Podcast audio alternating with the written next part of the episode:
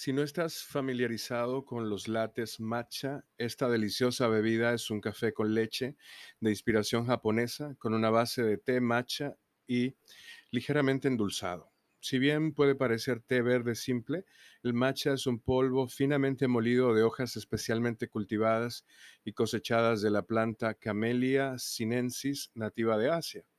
Es una opción popular para los amantes del té y también tiene muchos beneficios para la salud.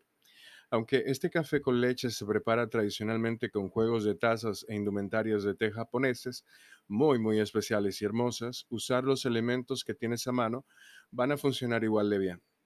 Como ingredientes del café matcha latte vamos a necesitar matcha en polvo, al menos una cucharada y media, una cucharada de agua caliente para diluir esa mezcla, tres cuartos de taza de leche caliente, recomendable que sea entera, miel o cualquier otro edulcorante al gusto, si es necesario.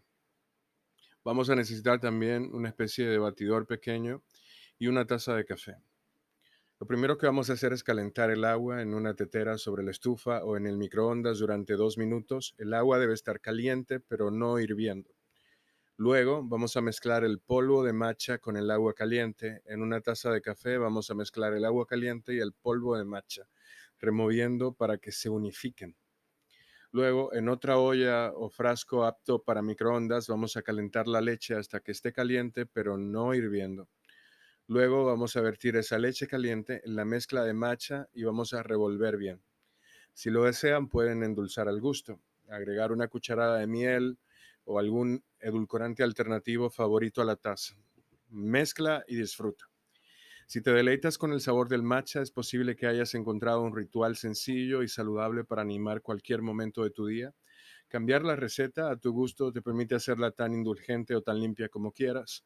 Por ejemplo, yo haría la leche espumada, luego la pondría al microondas y luego entonces uniría los elementos. Si no eres conocedor del té verde, el matcha tiene un sabor terroso e intenso con una dulzura de fondo. Es probable que te guste simplemente colocar menos cantidad para que no sea demasiado fuerte e intenso el sabor.